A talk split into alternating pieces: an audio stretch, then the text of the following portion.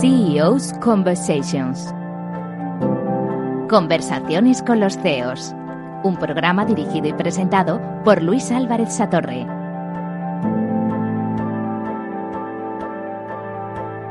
Conversaciones con los CEOs. Un día más estamos en nuestro programa en el que bueno, compartimos estas charlas con profesionales, directivos, gente que está en los máximos niveles de distinto tipo de organizaciones y siempre aprendemos, aprendemos cosas de los retos que tienen, las oportunidades, las aventuras que en muchos casos eh, han ido o diseñando o compartiendo con sus propios equipos. Y hoy contamos con la presencia de Javier de Echevarría, que está hoy con nosotros. Eh, Javier, tú, bueno, bienvenido, lo primero. Muchas gracias. Hola Luis, ¿cómo estás? Muy bien. Bueno, para nosotros eh, la oportunidad de contar con gente como tú es un lujo porque siempre bueno pues podemos entender un poco mejor qué tipo de cosas son las que hacéis no vosotros en eh, es Veritas Genetics International no el nombre de la compañía. efectivamente. Muy bien. bueno a mí me gusta empezar siempre con eh, quién es Javier quién es Javier de Echevarría y y nuestros oyentes siempre tienen curiosidad por entender un poco de dónde vienen los CEOs, de dónde salen, ¿no? de dónde florecen estos CEOs que luego vemos en los máximos puestos ejecutivos.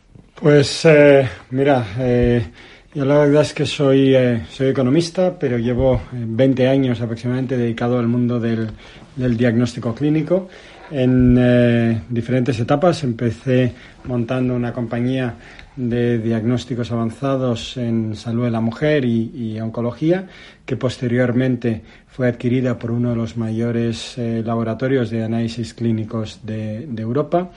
Eh, me incorporé a ese, a ese laboratorio donde estuve desarrollando todo el área de, innovación y hace aproximadamente eh, tres años y medio, cuatro años, eh, ese laboratorio y, el otro eh, laboratorio principal de Europa se fusionaron, fueron los dos adquiridos por un capital riesgo y se montó el, mayor, eh, el mayor grupo de análisis clínicos y, y, servicios de diagnóstico de Europa y Latinoamérica, donde tuve la suerte de dirigir el área de, innovación en, en, más de 40 países.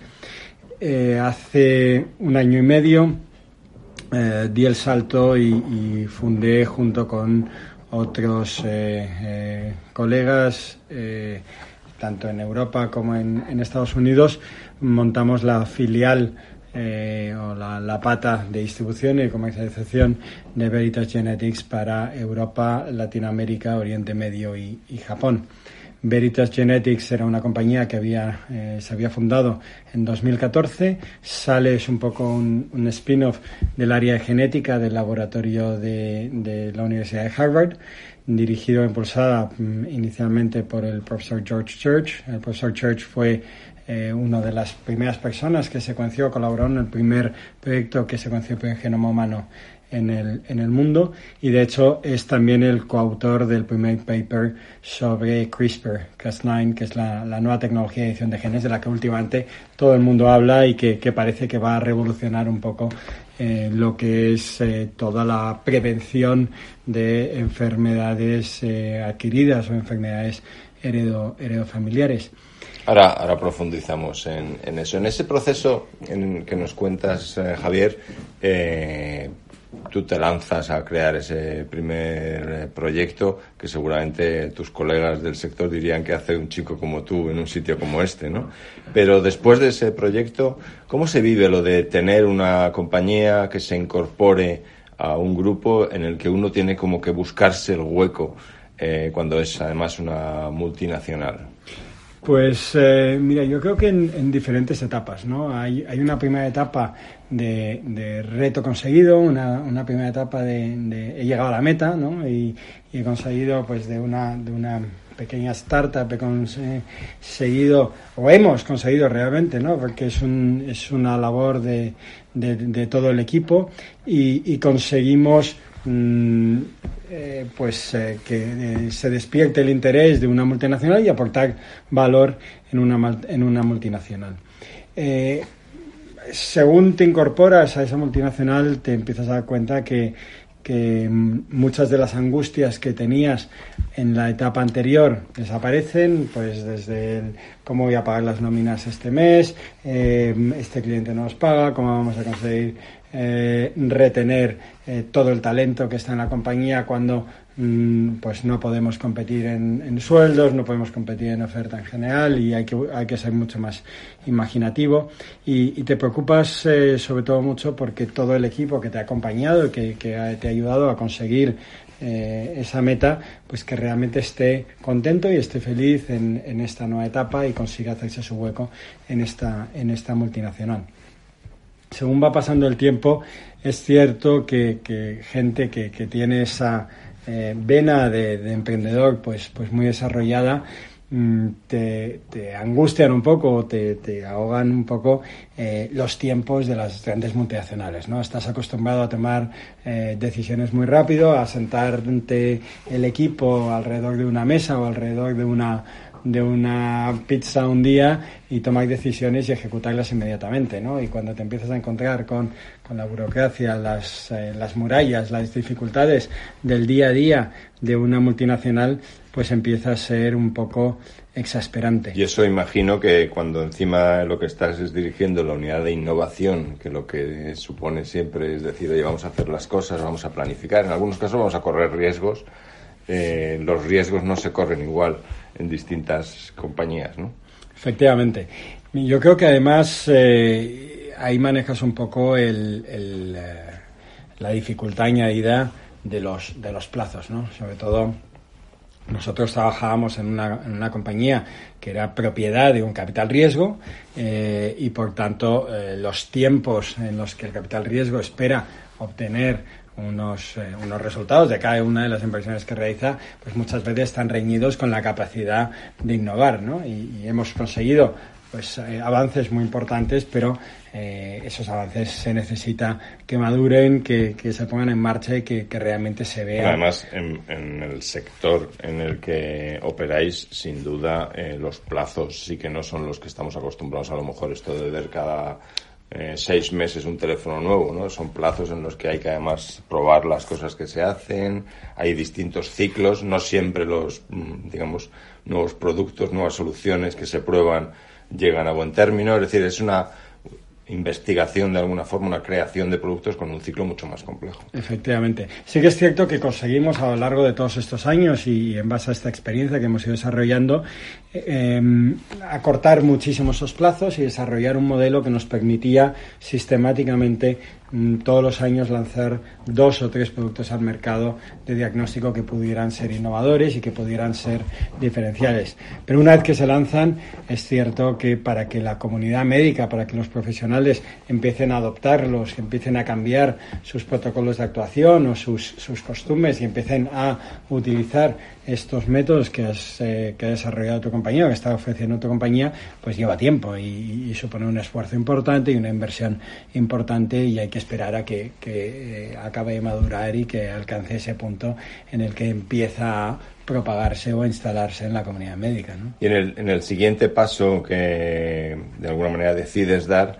eh, construís un modelo que me parece muy interesante para quienes nos escuchan, ¿no? Y es buscar eh, compañías líderes en el sector que quieran extender, expandirse en determinados territorios y aprovechar el, oye, me gusta esta tecnología, estas soluciones, creo que puedo liderar este proyecto. ¿Cómo se busca una operación de este estilo? bueno, yo creo que, que Veritas Genetics eh, eh, Internacional nace un poco con, con la, no sé si es la, la vocación o el hastío de de ver que toda la innovación médica mm, era casi exclusiva de Estados Unidos, ¿no? Y, el nivel de avance o el nivel de ventaja que, nos llevan en Estados Unidos con respecto a la introducción de nuevas tecnologías médicas sigue siendo evidente. Em, en todos estos años de, trayectoria en, innovación diagnóstica, la verdad es que estábamos muy conectados con los diferentes eh, centros de innovación y las diferentes compañías punteras en biotecnología y éramos conscientes del avance y del de, eh, estado de desarrollo que tenía Veritas Genetics con respecto a algo que entendemos que se va a convertir en un estándar, que es la secuenciación del, genoma humano. En unos años va a ser implanteable eh, el que mm, todos y cada uno de nosotros no tengamos eh, nuestro genoma secuenciado. Dice tanto de nosotros que, al final eh, va a acabar siendo como el llevar el DNI en la cartera. ¿no? Mm, pero era implanteable en eh, cualquier lugar fuera de Estados Unidos que pudiéramos acceder a esta tecnología. Yo siempre cuento la primera vez que yo me secuencié mi genoma y yo estaba empeñado, y yo quería entender qué era esta tecnología y qué me podía aportar y me quería secuenciar mi genoma, eh, tuve que ponerme en contacto con una compañía que me invitaran a hacerlo. Eh, me mandaron unos kits para tomar una muestra, un análisis eh, a España. Tuve que conseguir un médico que me lo firmara, rellenar una Biblia entera de, documentación, esperar nueve meses, irme a Estados Unidos, eh, pasarme una semana ahí para que me entregaran los resultados y pagar 15 mil dólares para hacer todo este proceso. Y cuando veíamos que realmente el nivel de información que me habían dado de este genoma era una parte muy pequeña de todo lo que se podía desvelar, digamos, aquí tiene que haber mucho más. Y eso es un poco lo que ha hecho eh, Veritas Genetics, al ser capaces de desarrollar una tecnología propia que nos permite identificar cuál es el riesgo de una determinada persona de desarrollar más de mil enfermedades o condiciones eh, de salud y ponerlo en un lenguaje entendible por todos, en un proceso en el que te acompañamos de manera muy sencilla para darte ese plus de información a lo largo de toda tu vida. Y cuando descubres que hay una oportunidad de negocio, eh, decías que te embarcas con, algunos colegas, ¿cómo se eligen los compañeros de viaje en un proceso así? ¿Es casualidad? ¿Es decisión? Bueno, yo creo que, eh, y, de hecho, si eh, alguien, eh, cuando emprendedores o, gente me pregunta cuál piensas que es la clave del éxito del emprendimiento, yo siempre lo primero que digo es el equipo. el equipo es absolutamente fundamental. Tienes que conseguir montar un equipo, por un lado, un equipo cohesionado, un equipo eh, fiel, un equipo ético, un equipo que sea capaz de aportar diferentes visiones, diferentes competencias, diferentes conocimientos, pero sobre todo un equipo que, reme en la misma dirección, ¿no? Un equipo que, sea capaz de eh, poner diferentes puntos de vista, discutir diferentes puntos de vista, no rodearse de, de gente que te diga sí señor a todos, sino que, que conteste todas y cada una de las ideas que se ponen encima de la mesa y hay una forma diferente de hacerlo o no pero que una vez que se toma una decisión, que todo el equipo camine en esa, en esa eh, dirección. Se suele decir tiempo para debatir y a continuación es tiempo de ejecución. ¿no? Estamos hoy compartiendo nuestro programa con Javier de Echevarría, que es el CEO de Veritas eh, eh, Genetics International. En Capital Radio Conversaciones con los CEOs.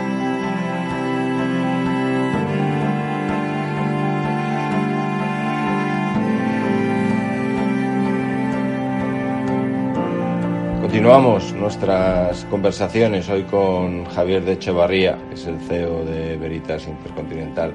Eh, Javier, eh, no puedo resistirme a preguntarte, los que no sabemos nada, los que estamos leyendo cosas con mucha curiosidad, ¿qué es esto de la secuenciación del genoma? Bueno, mm, realmente eh, nuestro ADN está eh, formado por 6.400 millones de bases, esas ACES GTs que, vemos siempre cuando hay un, dibujo, una representación de, de nuestro ADN.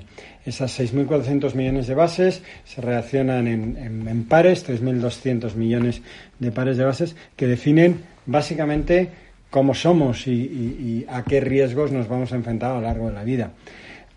Cada una de esas eh, eh, bases puede estar alterada o puede presentar una serie de variantes. Muchas de esas variantes son benignas, no tienen ningún impacto o definen pues el color de nuestros ojos o definen el color de nuestro pelo o definen eh, si vamos a ser más altos o más bajos. Pero hay otras que sí que están relacionadas con un riesgo mayor de desarrollar o de presentar determinadas patologías. Patologías de todo tipo, desde eh, una predisposición mayor a un cáncer o una respuesta diferente a un fármaco o eh, un riesgo mayor a sufrir un, un infarto o una, eh, un episodio de, muerte súbita o también cosas más sencillas o más diarias como una intolerancia a la lactosa o como una respuesta a un tipo de entrenamiento diferente el ser capaces de descifrar y entender todo ese mapa genético, al final constituye una herramienta que nos va a acompañar a lo largo de toda la vida. Hasta la fecha, la mayoría de compañías y tecnologías que, se habían desarrollado hacían un poco lo que nosotros denominamos eh, comúnmente en, en Veritas como fun genetics, es decir, la utilización de esos datos para cosas aplicaciones divertidas. Eh, creo que todos eh, conocemos amigos que han mandado una muestra a Estados Unidos y les han dicho el origen de su familia, de sus ancestros, o si tenían un 10% de cubanos y un 23% de, de angoleños. Eh, también hay gente que, mm, se hace test genéticos para ver los alimentos que le van a engordar más o el tipo de entrenamiento. Pero realmente nuestra genética puede decir mucho más. Una parte importante de eso ya lo conocemos hoy, pero sobre todo cada día vamos evolucionando más y somos capaces de entender mejor en qué impacta nuestra genética. Tú has dicho en, alguna ocasión que lo mismo que nos gusta conocernos personalmente respecto a nuestro estilo de cómo hacemos las cosas, eh, nuestras fortalezas, que es mejor tener el acceso a esa información también de si quieres eh, lo que tenemos más dentro de nosotros, ¿no? Y que de alguna manera puede condicionar o definir nuestro futuro. Por supuesto. Mm, yo creo que una de las cosas que, eh, una de las, de las pegas que, más nos eh, pone la gente encima de la mesa a, lo que realizamos es el factor miedo. Eh, es que prefiero vivir en la ignorancia o prefiero no saber que, tengo un riesgo de desarrollar una determinada enfermedad. La realidad es que la mayoría de las enfermedades o las condiciones que, somos capaces de entender o de reportar, luego son accionables. Es decir, sabiendo que tenemos un riesgo incremental, podemos actuar o definir un estilo de vida o tomar medidas para prevenir, para cambiar fármacos, para cambiar eh, la forma en la que nos enfrentamos al desarrollo de nuestra vida. Y por tanto, en la mayoría de los casos, el conocer y el tener esa información constituye una ventaja, una ventaja diferencial con respecto a, jugar sin eso, ¿no? Siempre ponemos, y de hecho tenemos un, vídeo que ha tenido mucho impacto, en el que comparamos esto con una partida de videojuego. Tú puedes eh, jugar una partida de videojuego en la que solamente tienes una vida, y esto es nuestra, nuestra realidad, solamente tenemos una vida, y puedes enfrentarte a esa partida de videojuego sabiendo de antemano cuáles son los obstáculos a los que te vas a enfrentar, y por tanto ya puedes empezar a planificar cómo saltas esos obstáculos, o puedes ir a ciegas. Bueno, pues secuenciarte tu genoma completo es jugar esta partida, la partida de la vida, teniendo mucha más información de antemano y por tanto sabiendo cómo saltar esos obstáculos. Con la experiencia que tenéis, ¿Cómo nos debemos preparar para evitar entrar en, un síndrome de ser hipocondríacos, de decir, bueno, ya se han identificado estas 20 posibles enfermedades con sus probabilidades, supongo que dais? ¿Cómo consigues, cómo nos debemos preparar para eso? Y también, ¿tú crees que está preparado nuestro sistema de salud para tratar este tipo, digamos, de conocimiento adicional? Bueno, nosotros, y yo creo que es una de las claves, siempre todos nuestros pacientes están acompañados en todo momento por un médico. Es decir, esto no es una información que mandamos, te mandamos por correo electrónico, toma tu informe y se acabó, ¿no? Hay un médico que antes de iniciar la prueba te asesora y te explica las limitaciones, el significado, lo que vas a hacer.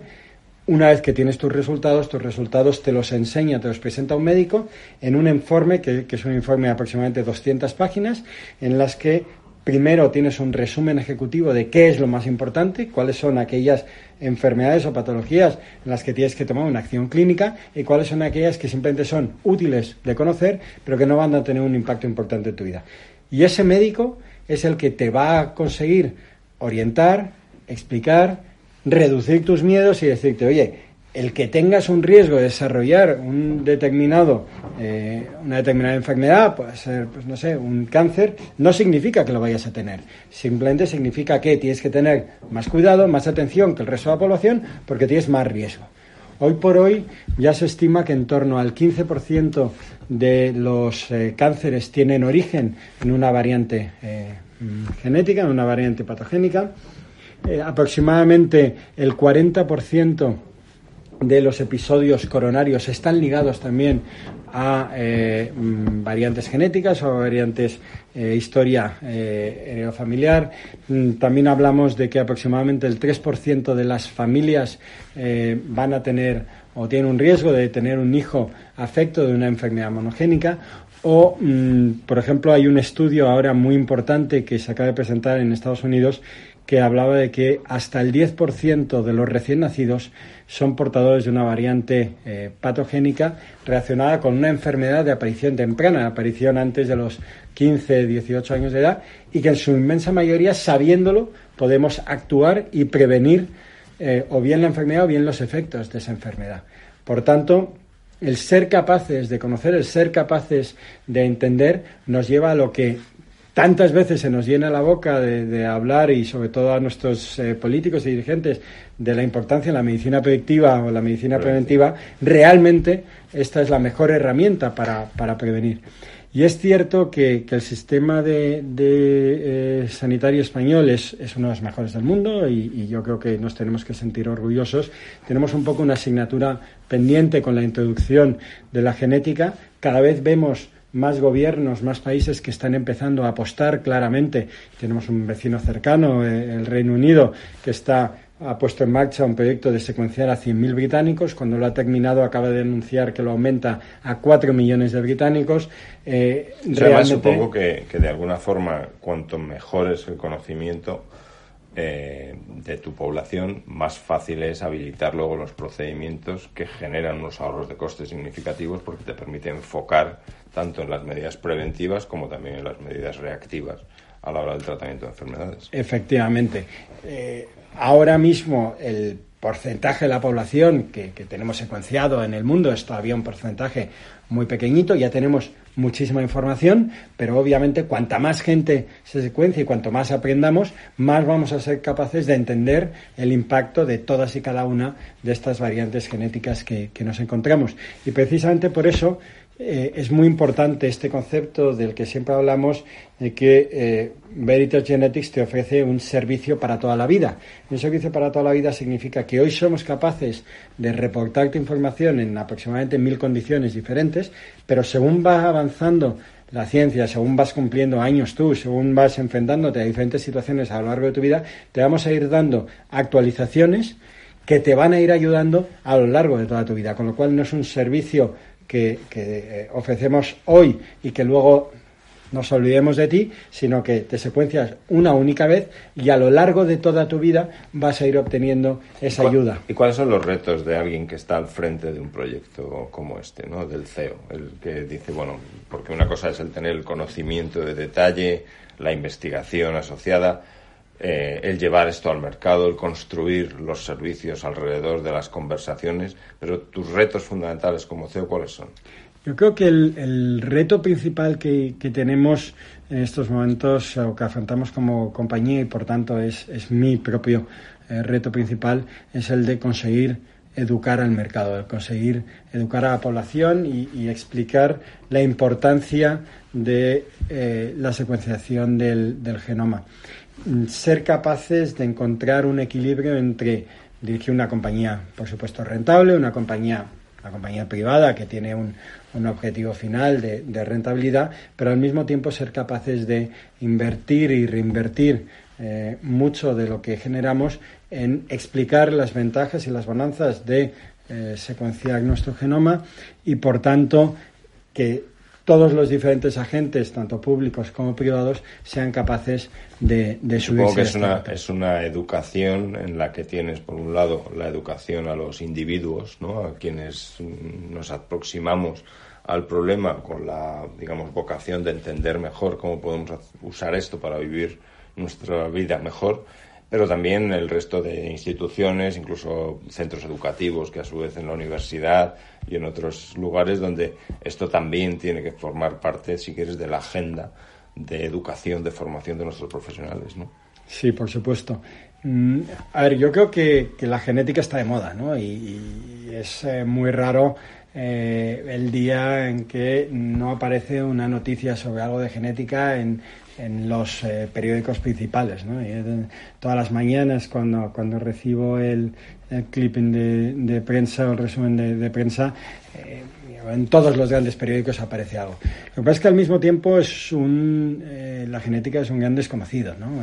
yo creo que todo el mundo se quiere subir a este carro de la genética, pero, pero nadie acaba de entender qué es todo lo que nos, nos aporta la, la genética y sobre todo cuesta mucho terminar de entender la enorme inversión que hay detrás de todos los desarrollos en genética. Estamos en una fase tremendamente incipiente, o sea, estamos iniciando esta, esta carrera de, la genética. No en vano, mm, hace eh, aproximadamente 15 años que se secuenció el primer genoma humano del mundo, se tardó 11 años en secuenciarlo, participaron eh, más de 50 centros eh, de investigación en, diferentes lugares del mundo y costó aproximadamente 2.500 millones de dólares secuenciar el, primer genoma humano. Estamos hablando de que eh, han pasado solamente 15 años y ya estamos, ya somos capaces de ofrecerlo a la población en, en plazos mucho más cortos, en costes mucho más reducidos, etcétera. Pero nos queda muchísimo camino por andar. Por tanto, hay que encontrar un poco ese, equilibrio entre eh, ser capaces de poner en el mercado un producto que sea interesante ya hoy, pero al mismo tiempo acompañar esa evolución para que ese producto no se quede obsoleto y realmente avance al mismo tiempo que, que la medicina. Bueno, apasionante lo que estamos aprendiendo, Javier. Estamos hoy con Javier de Echevarría, el CEO de Veritas Intercontinental.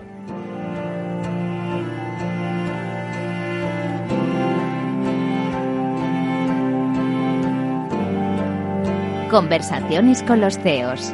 Un programa dirigido y presentado por Luis Álvarez Satorre.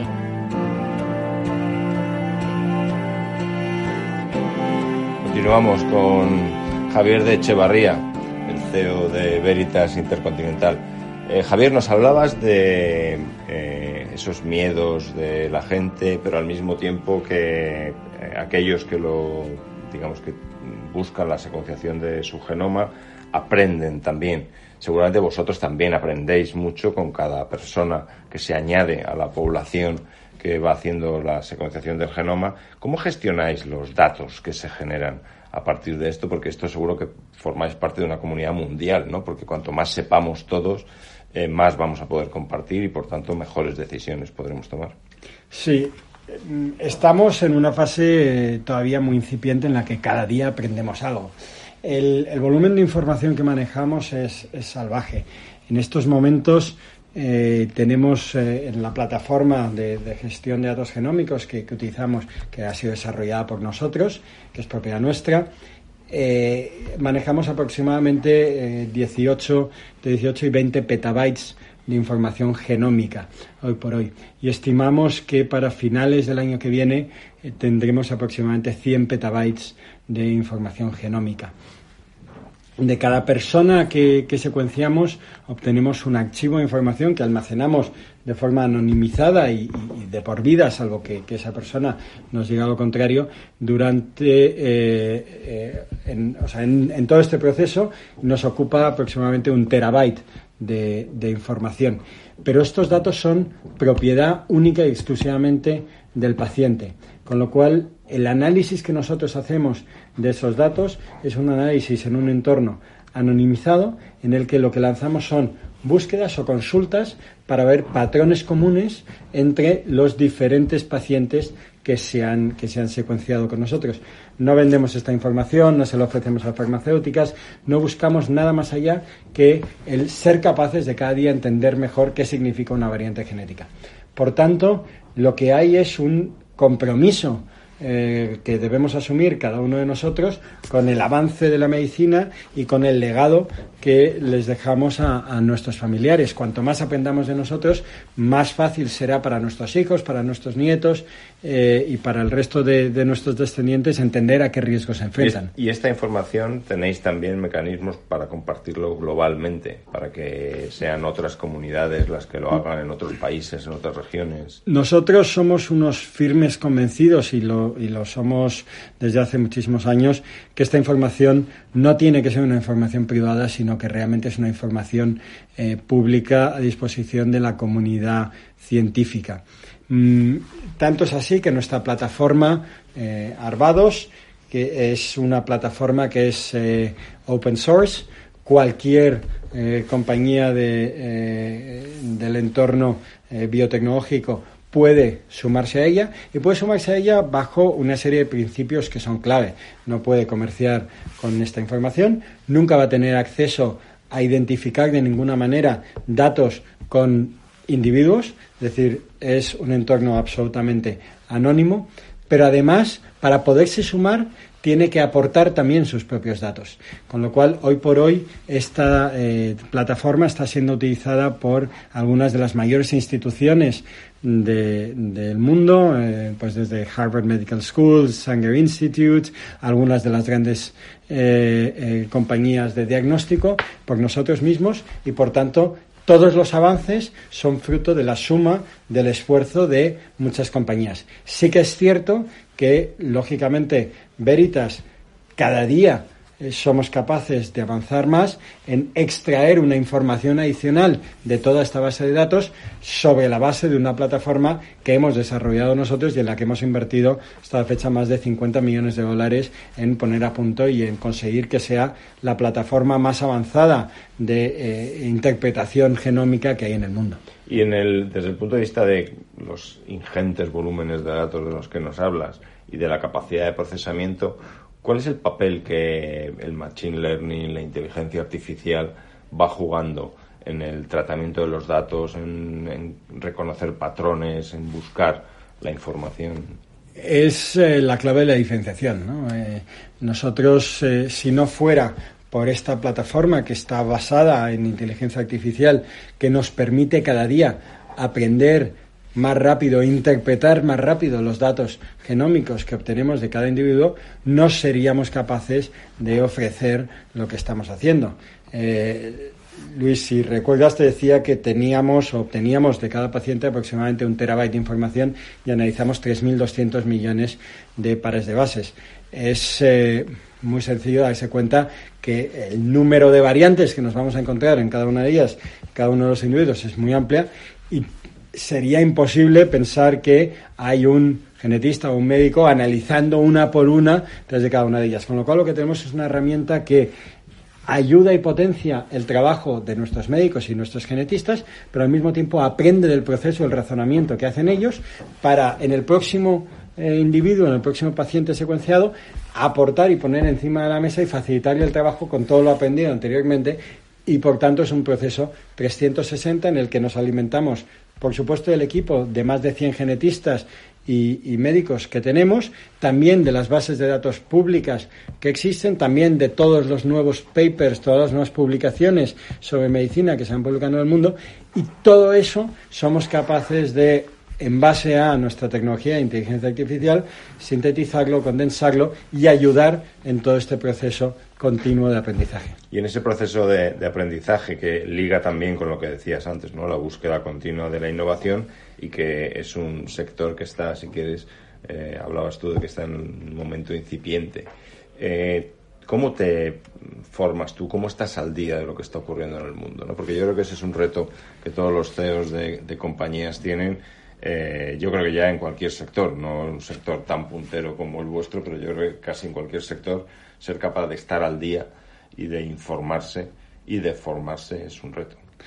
Eh, yo creo que tenemos que tener, eh, como, como CEO, te tienes que obligar o, ponerte eh, tiempo en tu agenda para, para, formarte y para entender lo que está ocurriendo a tu alrededor. ¿no? Uno de los grandes riesgos es que, que el día a día te coma. ¿no? Estás eh, con reuniones con, con, clientes, problemas internos de la compañía, lanzando nuevos productos, entendiendo, apagando fuegos eh, todos los días y ahí parar un momento y decir, oye, necesito leer, necesito aprender, necesito escuchar, es fundamental. Yo personalmente intento eh, sacar un rato todos los días para, para, leer sobre lo que está ocurriendo en, en nuestro mundo, lo que está ocurriendo específicamente en biotecnología, en diagnóstico, en genética. Intento también mm, acudir a un número importante de, eventos, de conferencias, de eh, eh, congresos médicos en, en, diferentes lugares del mundo para, para ver cuáles son las innovaciones, lo que está pasando.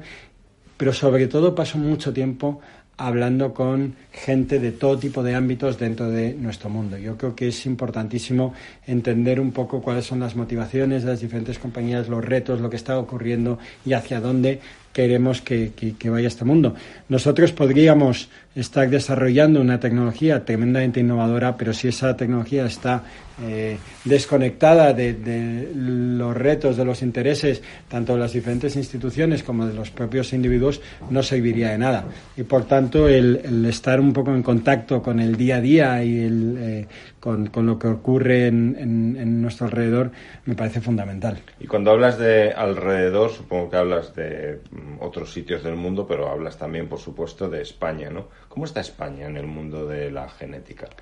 Sí, bueno, nosotros operamos eh, en estos momentos en más de 50 países del mundo y, y tengo la, la, suerte y al mismo tiempo el reto de, de dirigir una compañía que, que vende en, en, muchos países, que tiene equipos y tiene eh, oficinas en, en, muchos países y, países pues tan eh, radicalmente diferentes como pueda ser eh, Chile o Panamá o Bolivia, de un España, de un Francia, una Alemania o de un Dubái, o Japón incluso, ¿no? donde, donde he estado recientemente y estamos empezando a, a trabajar.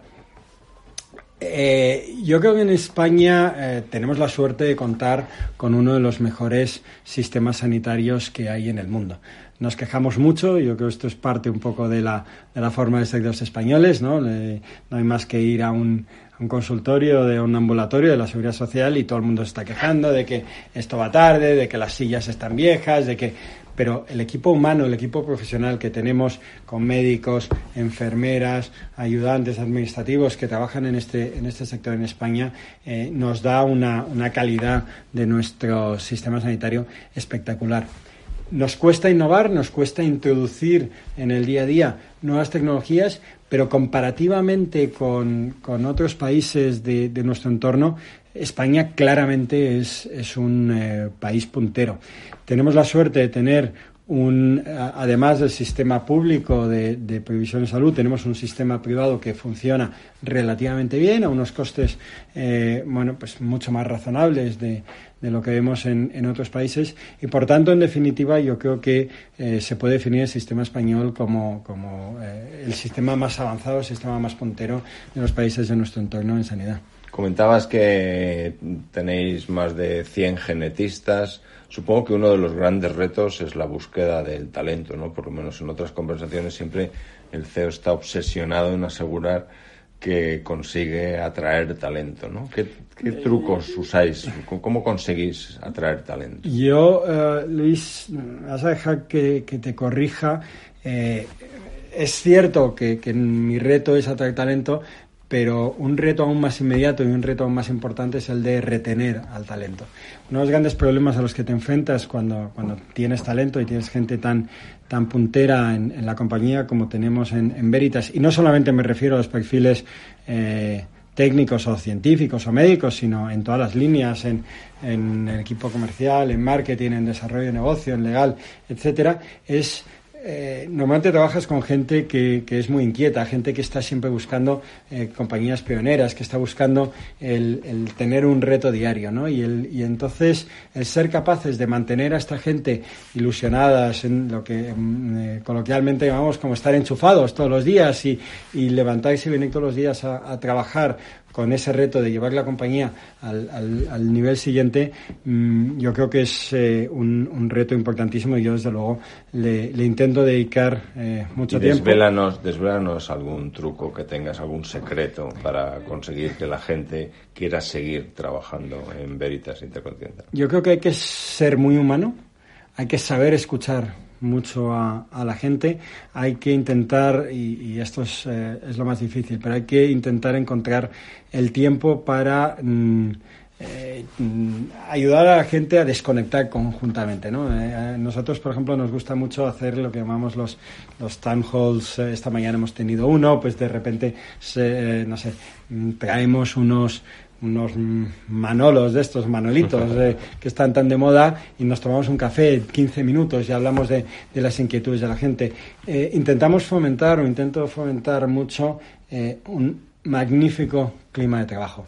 Y al final, el que haya un buen clima de trabajo hace que la gente venga con muchas ganas a trabajar. Y por supuesto, además, eso es algo que se transmite mucho y que cuando estás entrevistando a gente, cuando estás intentando atraer talento nuevo y, viene a, nuestras oficinas y se entrevista y habla con, las diferentes personas, eh, es algo que nos comentan mucho. Es decir, la verdad es que se ve un ambiente muy bueno en vuestra oficina, todo el mundo se lleva bien, todo el mundo eh, trabaja a gusto. Y, esto nos pone en una ventaja diferencial con respecto a, otras compañías que a lo mejor pueden ofrecer em, mayores sueldos, pueden ofrecer mayor estabilidad, pueden ofrecer eh, cosas que, nosotros, una compañía que es relativamente nueva, nos cuesta más, pero muy difícilmente van a poder llegar al magnífico ambiente eh, y al, equipo que, tenemos en, Veritas, que, desde luego, si tengo que destacar un, activo de esta compañía, es, nuestra gente que es inmejorable. Yo tenía, he tenido la suerte durante varios años de conversar en diversas ocasiones con Eduardo Punset, que era un apasionado, sin ninguna duda, de la genética, así como de muchísimas otras cosas. ¿no? Él hablaba de que tenemos escrito en nuestro ADN, en nuestro genoma, que teníamos escrito la edad, eh, los 120, los 140 años. Eh, vamos a hablar del futuro, ¿no? Vamos a vivir más, si Dios quiere. Claramente la medicina, lo que estáis haciendo vosotros, ¿Cómo ves tú el futuro de cómo vamos a utilizar todo este conocimiento, esta tecnología para vivir mejor y vivir durante más tiempo? Nosotros siempre decimos que lo que nosotros ofrecemos en, Veritas Genetics es la herramienta para vivir más y mejor. Y ese mejor para nosotros es, la clave. No solamente se trata de vivir más años, sino poder disfrutar esos años. ¿no? Eh, Siempre me acuerdo del, del, famoso chiste del que, el que dice que, que no, no fuma, no bebe, no toma eh, chistorra y tal. Y su amigo le decía, oye, vivirás muchos años, pero se te van a hacer larguísimos, ¿no? Y, y, yo creo que es verdad. Mm, para nosotros eh, la clave es darte las herramientas para que tú, como individuo, tomes tus decisiones. Y tomes tus decisiones acerca de, oye, ¿cómo puedo empezar a prevenir hoy para tener un futuro mejor mañana? Y cuanto antes hayas entendido ese juego en el que te encuentras inmerso, hayas entendido los obstáculos a los que te vas a enfrentar y hayas entendido el espectro completo que supone tu genética y tu vida, antes vas a poder empezar a tomar las decisiones de qué es lo que te compensa hacer y qué es lo que no. Y ahí el papel de este asesor, de este médico que te acompaña y que te explica tus resultados y que te explica el significado de tus resultados es clave. En manos de cualquiera de nosotros que, que no somos médicos, un informe de este tipo, probablemente una de dos, o podríamos entrar en pánico y decir, oye, viva la vida, voy a empezar a salir todas las noches porque me acaban de decir que puedo tener un riesgo de desarrollar, de tener un infarto, lo que sea, o tenemos el efecto contrario de gente que dice, ya no voy a salir de casa, no voy a comer, no voy a tomar una copa, no me hacer nada porque me han dicho que me puedo morir. Y realmente esto nos gusta compararlo siempre un poco con, eh, y, no quiero que suene demasiado, demasiado agresivo o violento, es un poco como eh, una pistola, ¿no? Tú tienes eh, la pistola o está cargada o no está cargada y, la genética es un poco esa bala. O la tienes o no la tienes. Ahora bien, el tener la bala no significa que, la vayas a disparar. Es tu entorno, es tu vida y es las decisiones que tomas a lo largo de tu vida lo que hacen que esa bala se dispare o no se dispare. Y por tanto, el que entendamos que la genética para nosotros nos añade un riesgo, pero no es determinante, sino que nosotros, a través de nuestras decisiones, vamos a ser capaces de reducir o aumentar ese riesgo, nos da la capacidad y el empoderamiento de decidir cómo queremos afrontar el resto de nuestra vida y, por tanto, queremos vivir más y mejor si empieza a actuar hoy. Sí, la verdad es que Javier, eh, yo creo que nos has inspirado hoy sobre cuál es el papel del CEO, pero igualmente o incluso más sobre cómo podemos aprender más y conocernos mejor. Hablabas al principio de la importancia del equipo, que lo has, eh, has hecho hincapié en varias ocasiones como el gran diferenciador que tiene que cuidar un CEO. Has comentado también que es mejor saber y tener la información para poder decidir y que ese es vuestro objetivo como compañía, facilitar esa información y acompañar en la toma de decisiones a partir de los detalles de ese, de ese secuenciamiento del, del genoma en el que ponéis luz quizá sobre los riesgos y las oportunidades que yo creo que todos tenemos sobre la decisión. Y me ha gustado también cuando hablabas de la importancia de seguir aprendiendo, ¿no?